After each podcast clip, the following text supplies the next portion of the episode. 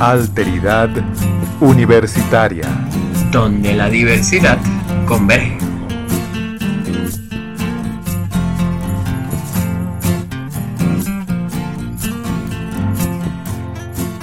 Bienvenidos al episodio número 32 de Alteridad Universitaria, donde la diversidad converge.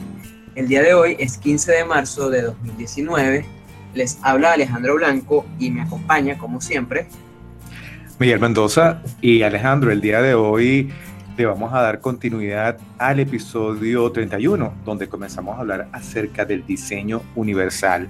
Y para ese momento decíamos, para recordar rápidamente, que el diseño universal eh, se origina o tiene que ver con eh, el área de la arquitectura y el diseño industrial. Es decir, en pocas palabras, todo lo que se diseña o se cree a nivel arquitectónico eh, es para todo, no es solamente para un grupo de personas determinadas, sino todo cambio o propuesta arquitectónica es una respuesta para todas las personas que van a utilizar ese espacio, ese edificio, ese espacio arquitectónico. Ahora, ¿cómo aplica esto a la enseñanza? Es nuestra pregunta. ¿Tiene alguna aplicación? Sí. Y lo vamos a llamar el diseño universal de la instrucción. Y sí, eh, lo que hacemos es trasladar este concepto del diseño universal a la enseñanza, lo que vamos a, a, entender como diseño universal de la instrucción es que vamos a atender las necesidades de todos, no solamente de un grupo de personas porque tienen ciertas características, sino toda modificación que se haga a nivel de una lección, del currículum, del programa, es para todos los estudiantes, con probablemente algunas contadas excepciones donde sí vamos a tener que hacer una adaptación especial, pero la idea es que toda modificación que se haga va a ser atendiendo las necesidades de todos los estudiantes. Y eso es lo que vamos a entender como diseño universal de la instrucción.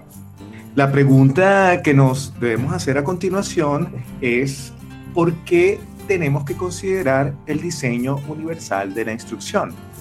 Sí, Miguel, y bueno, antes de hablar un poco de por qué debemos considerar el diseño universal de la instrucción, es importante hacer una pequeña aclaratoria y es que podemos escuchar o hablar del diseño universal de la instrucción o también del diseño universal para el aprendizaje para el aprendizaje. Y estos son dos términos que podemos decir de alguna manera son sinónimos. Lo que cambia es una palabra y significan lo mismo. Son dos maneras de, referirse a una misma concepto, a una misma forma de, de ver la enseñanza.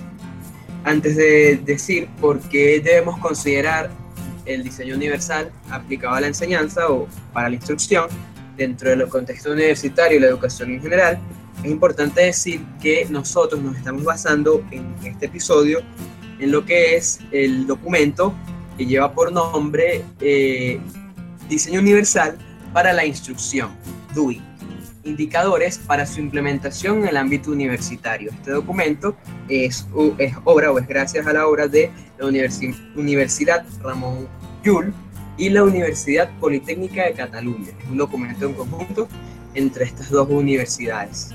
Entonces, para, para volver al tema de por qué considerar el DUI, el diseño universal de la instrucción. Esto se debe considerar dentro del sistema educativo porque, como muy bien dice este documento, según distintas investigaciones y experiencias eh, en el ámbito de la estudiantil y del profesorado, eh, a la hora de enseñar, se ha, se ha se han manifestado que son varios los factores que afectan la capacidad del estudiante para aprender, así como también son distintos y muy variados sus preferencias y estilos de aprendizaje. Entonces, el diseño universal del aprendizaje se, se basa justamente en contemplar las habilidades que generan o que se generan a partir de lo que son las inteligencias múltiples.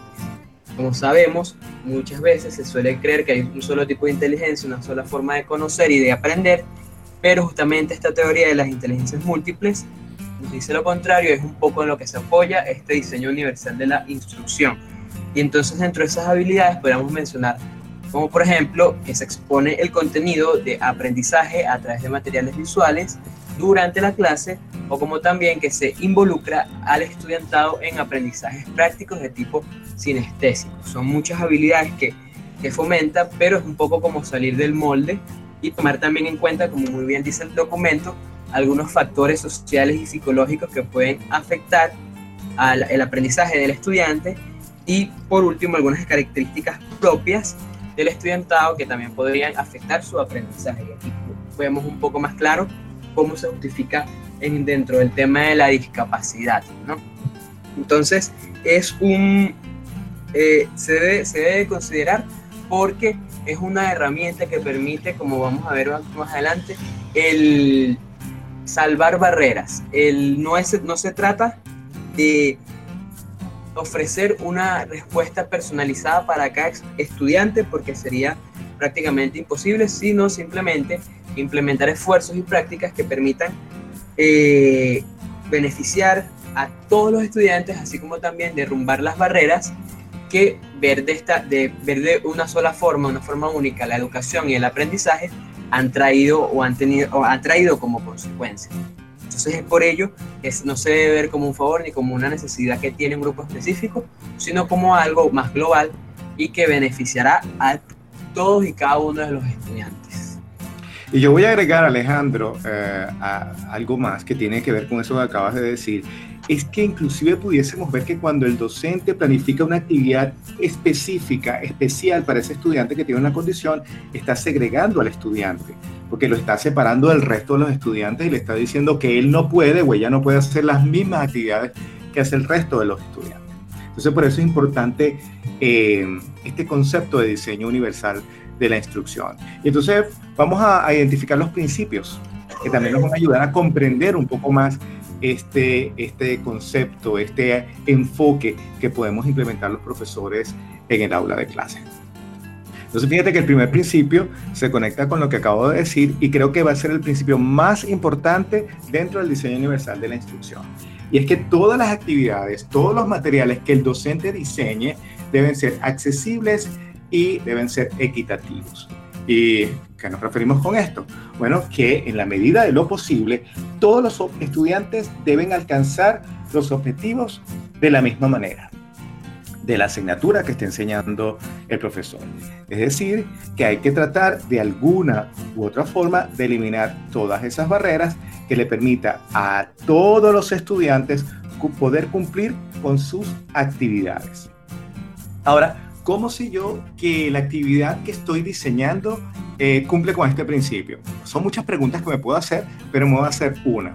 Por ejemplo, ¿el estudiantado podría tener algún problema para acceder al material de la asignatura o para participar en cualquier actividad esencial relacionada con esta? ¿Cuál sería un ejemplo de buena práctica para este principio? Bueno, que los docentes proporcionen, por ejemplo, un entorno virtual es decir, actividades virtuales no solamente para el estudiante con discapacidad, sino que todos los estudiantes se beneficien y lo vamos a entender un poquito más, por cierto, estos principios, Alejandro y estimados oyentes, cuando en el próximo episodio les demos ejemplos, ¿verdad? ¿Cómo, cómo aplica, cómo funciona este eh, diseño universal de la instrucción? Ahora vamos con el segundo principio. Esto tiene que ver con que todas las actividades, los materiales, deben ser flexibles en cuanto al uso, la participación y la presentación. Es decir, que el material debería presentarse de distintas formas, de distintas maneras, diversas vías, para que el estudiante pueda acceder a él o los estudiantes puedan acceder a él, pueda interactuar y el estudiante pueda demostrar que puede hacer sus actividades. ¿Qué pregunta me puedo hacer con respecto a este principio? ¿La asignatura ofrece suficiente elección para que el estudiante pueda en una medida razonable demostrar su competencia en una forma que se adapte a sus necesidades y capacidades?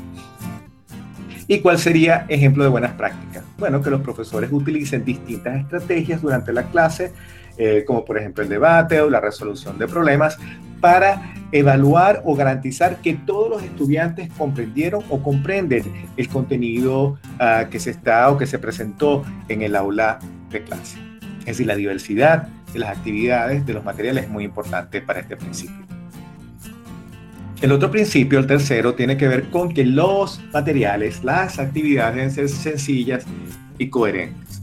Es decir, todo el material que se, que se presente o se diseñe debe ser presentado de una manera clara y directa. No estamos hablando que tiene que ser más fácil o más sencillo porque hay un estudiante con discapacidad o para el estudiante con discapacidad, sino que el material sea fácil de seguir, sea fácil de cumplir por todos los estudiantes. Es decir, hay que evitar la confusión en cuanto al contenido que se presenta para los estudiantes. ¿Qué más pregunta me puedo hacer para verificar este principio? ¿Existen discordancias o incoherencias entre los objetivos de la asignatura? ¿Cuál sería un ejemplo de buena práctica? Bueno, que los profesores verifiquen que los diferentes procesos de evaluación de la asignatura están directamente relacionados con la información tratada en clase y los materiales, por supuesto, proporcionados en la asignatura. El principio 4 tiene que ver con las actividades y los materiales docentes. Estos deben presentarse en forma clara y se deben percibir fácilmente. Es decir, por supuesto que entendemos que eh, no es lo mismo presentar un material a un estudiante que tenga una discapacidad física y tenga los miembros superiores comprometidos, por ejemplo, o a algún estudiante que tenga algún compromiso a nivel cognitivo, a nivel intelectual, ¿verdad? Por eso es importante que eh, la forma en que se presente el contenido debe ser clara, la comunicación ah, de esos contenidos deben ser claras y deben ser accesibles. Y como dijimos anteriormente, que se deben presentar de múltiples maneras. Es decir, que la información eh, que se comparte, la información que se da, debe ser fácil de recibirla y con esto no queremos decir que el contenido tiene que ser fácil, sino que sea fácil de comprender por parte del estudiante para poder lograr o alcanzar los objetivos. Entonces, ¿qué pregunta me puedo hacer con respecto a este principio? ¿Existen barreras para que el estudiante reciba y entienda la información y los recursos que necesita en esta asignatura? Una buena práctica sería eh, cambiar la forma en que presentamos tradicionalmente nuestros materiales por otros que sean más accesibles. Entonces vamos a ver cuáles serían los tres últimos principios que nos quedan pendientes, porque son un total de siete principios. Vamos a ver, Alejandro, cuáles serían esos siguientes principios que están relacionados con el diseño universal de la instrucción.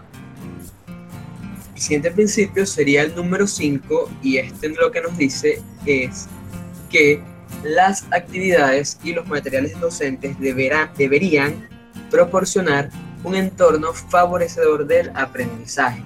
¿Qué es lo que queremos decir con esto? Simplemente que este principio demanda que se reconozca al estudiantado como un grupo de personas adultas, respetando sus diferencias individuales y fomentando un entorno abierto.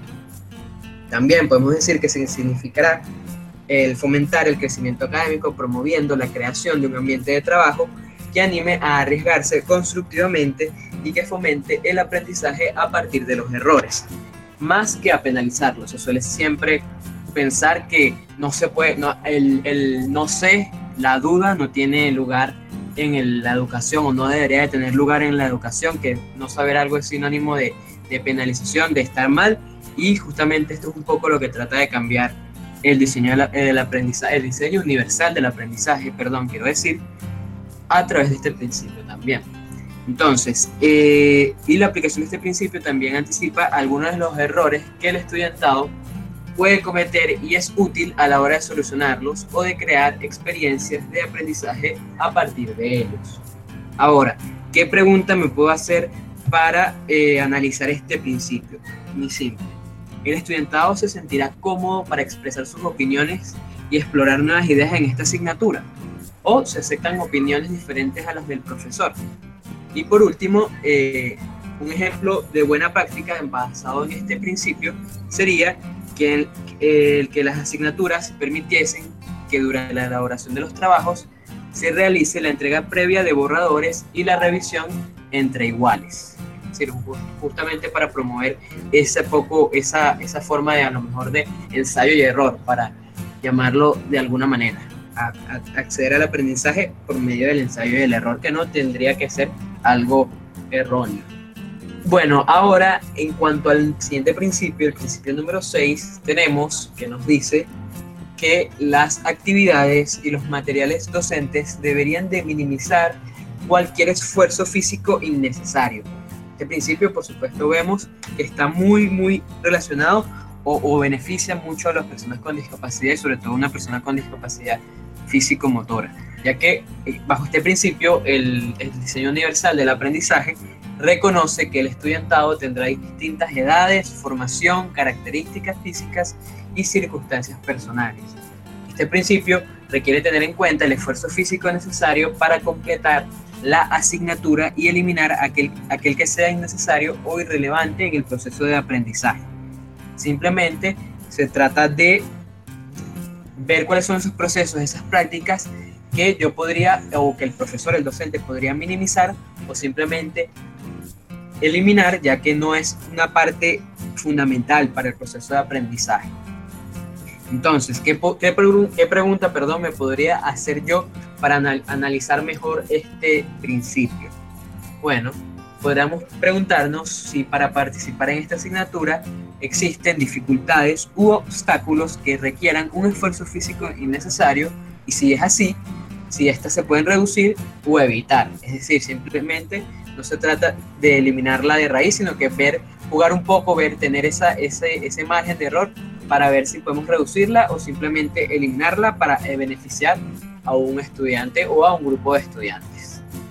Entonces, una buena práctica bajo este principio sería el que dentro de los entornos virtuales de asignaturas que están diseñados para ser accesibles y, y minimizan la cantidad de clics, así como el avance y el retroceso para encontrar la información. Esto es una buena práctica, diseñar un espacio virtual que cumpla con estos mecanismos, sobre todo pensando, por ejemplo, en una persona con discapacidad físico-motora que pueda tener los miembros superiores comprometidos, realizar una práctica como esta, por supuesto que lo beneficiará.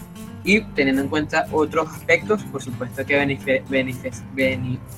beneficiaremos a todo el alumnado. Entonces, luego vamos a lo que es el último principio, que sería el principio número 7, el cual, el cual nos dice que las actividades y los materiales docentes deberían garantizar espacios de aprendizaje que se adapten tanto al estudiantado como a las metodologías de enseñanza. Bajo este principio, el diseño universal para el aprendizaje reconoce que el aprendizaje ocurre tanto en espacios físicos como virtuales y estos tienen que, y estos tienen que ser accesibles y acogedores para todo el estudiantado. Su diseño también debería favorecer el tipo de enseñanza que el docente quiere llevar a cabo. Ahora, ¿qué me puedo preguntar yo? ¿Qué me puedo cuestionar para analizar mejor este principio?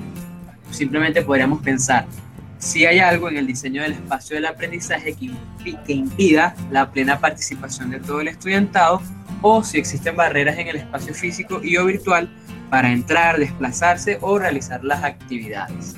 Por último, una buena práctica que podríamos resaltar bajo este principio y guiados bajo el diseño universal del aprendizaje sería que los profesores que solicitan un espacio que se adecua a su metodología de enseñanza, por ejemplo, aulas preparadas para el debate cuando este es esencial, aulas para grupos reducidos. Bien, Alejandro, entonces hemos presentado los siete principios del diseño universal de la instrucción y nosotros creemos, y creo que estás de acuerdo conmigo, Alejandro, que este documento es una buena referencia para eh, que los profesores comiencen a explorar este, este enfoque que les permita, que les garantice eh, diseñar materiales para todos, donde todos tengan las mismas oportunidades para alcanzar los objetivos que se tengan fijados en una asignatura determinada. Además que lo interesante de, la forma en que se presenta el contenido en este material es que, como acabamos de presentarlo nosotros, eh, en qué consiste, qué preguntas me puedo hacer para asegurarme que estoy diseñando, tomando en cuenta a todos mis estudiantes y cuál cuáles serían ejemplos de buenas prácticas. Sí, sobre todo también el, el, hecho, yo creo que uno de los principales motivos, y creo que tú también estás de, de acuerdo, por el cual hemos decidido hacer esta serie, es justamente para desmontar ese, ese, ese prejuicio o ese mal concepto que tienen los profesores de lo que es los ajustes razonables en el diseño universal, en el sentido de que representa un esfuerzo mayor o, o, o más, más que el profesor debe hacer y por lo tanto lo ven como una carga. Simplemente se trata de dar a conocer las herramientas que el profesor o profesores pueden tener para enfrentar todo, todo el salón, todos los alumnos, no solamente un estudiante con discapacidad. Entonces es muy importante y, y, y en el, a lo largo de esta serie, en los próximos episodios, se podrán ir dando cuenta de eso, de que no es una práctica que significa un esfuerzo mayor, sino simplemente es un derecho que tienen los estudiantes con discapacidad y todos los estudiantes en general, y se trata de que el profesor busque las formas, las prácticas para incluir a todos los estudiantes y fomentar ese aprendizaje que hemos ya eh, relatado y, y, descrito el día de hoy. Sí, este, yo creo... Ah. Sí, no, lo que iba a agregar a eso que estás diciendo tú es que a veces olvidamos que todos los estudiantes en el salón de clases son diferentes. No solamente el estudiante con discapacidad, sino todos los estudiantes aprenden de formas distintas, reciben la información de manera distinta. Entonces, este enfoque permite que el contenido le llegue a todos eh, de distintas formas, de distintas maneras y dándoles oportunidades a todos a demostrar que, que han alcanzado o que pueden alcanzar los objetivos que se tienen planificados para una um, asignatura determinada. Sí, total. Es una cuestión no, no es desde la compasión y de que le estamos haciendo un foro al estudiante, como muy bien relatábamos en el, primer episodio de esta serie. Entonces sí, es simplemente, y, ahí la importancia de, de, que se conozca este, este diseño universal para el aprendizaje. Bueno, yo creo que ya podríamos ir cerrando, Miguel. ¿Te parece? Sí vamos dando nuestras redes sociales para que nos sigan, los que todavía no nos siguen. Sí, Alejandro, eh, como siempre, vamos a identificar las redes, primero para recordarle a nuestros oyentes cuáles son o aquellos que nos están escuchando por primera vez nos comiencen a seguir. Para los podcasts nos pueden seguir en Anchor, allí nos van a encontrar como Alteridad Universitaria. En Twitter nos pueden seguir como arroba alteridad uni y en Instagram y Facebook nos encuentran como alteridad universitaria. Además, si desean enviarnos sus comentarios o algún tema que quisieran que desarrollemos en nuestros episodios, así como cualquier duda o comentario o sugerencia, lo pueden hacer sin ningún tipo de inconveniente a través del correo electrónico alteridaduniversitaria.gmail.com y además les recordamos que cada uno de estos episodios está acompañado con un texto accesible para personas con discapacidad auditiva. Bien, Alejandro, ¿cuáles son las redes de FEUDIS? Sí, eh, como muy bien ustedes saben, FEUDIS, la Fundación para el Estudiante Universitario con Discapacidad, Alteridad Universitaria es un proyecto de esta fundación y bueno, los invitamos a seguir todo el trabajo que hacemos desde la fundación a través de nuestro Facebook, que allí nos pueden conseguir como Feudis Fundación. En Instagram también nos pueden conseguir como arroba Feudis Piso Fundación.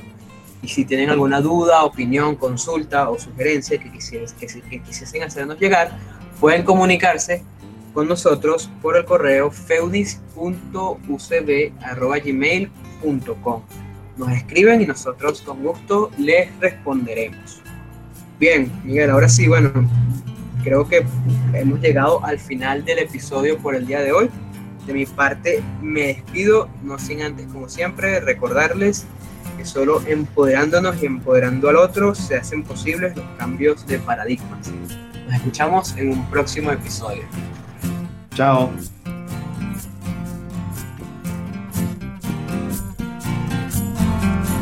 Alteridad Universitaria donde la diversidad converge.